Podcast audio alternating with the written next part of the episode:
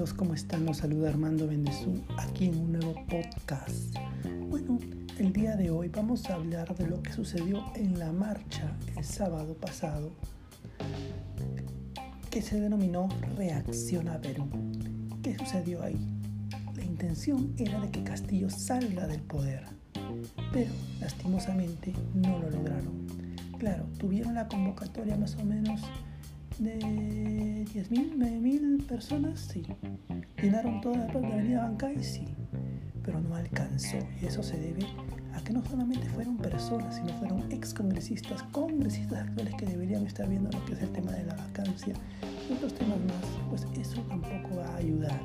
No, eso no ayuda a que Castillo salga del poder. Si quieren que salga del poder, tienen que buscar otras maneras.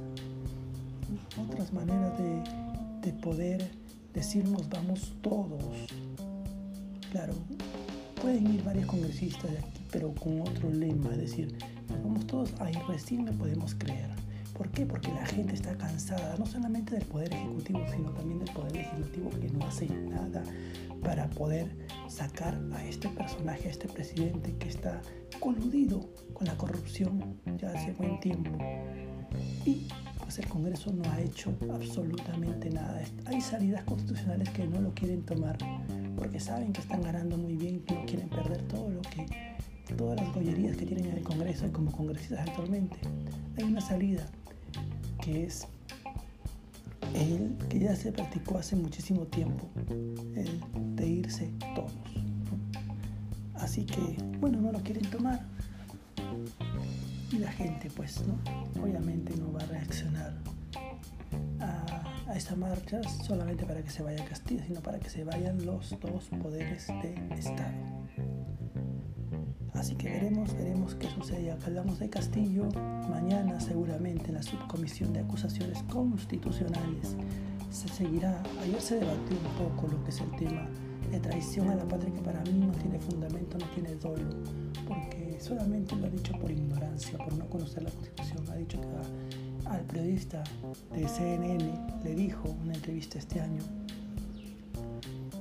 no, perdón, el año pasado le dijo de que pues iba a preguntar a la gente para ver si le daba salida al mar a Bolivia. Claro, reaccionó, reaccionaron otros países, pero más allá de eso no fue eh, no lo hizo, no se habló más del tema. Es como si dijera, voy a matar a esa persona, pero yo nunca lo hago, bueno, por eso me van a acusar.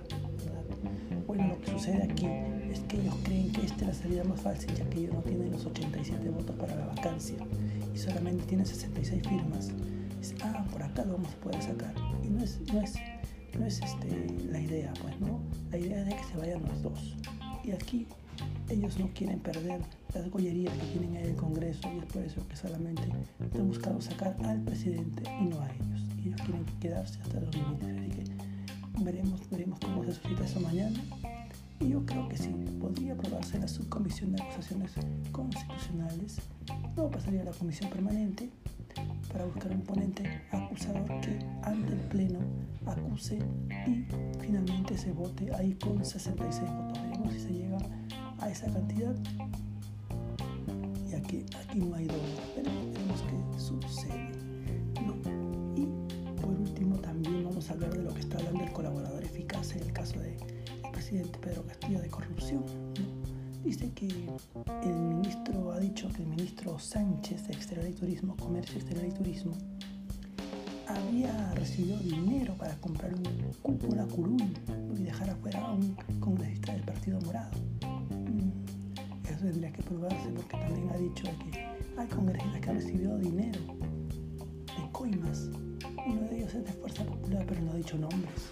Así que va a tener que decir nombres para poder probar y que el partido lo sancione, ¿verdad? Sin eso no se puede hacer mucho. Así que también veremos cómo se hace, eh, cómo se comprueba eso y finalmente si se llega a una acusación. ¿no? Contra esos congresistas y lo desaforan también. Si no hay nombres no se puede hacer nada.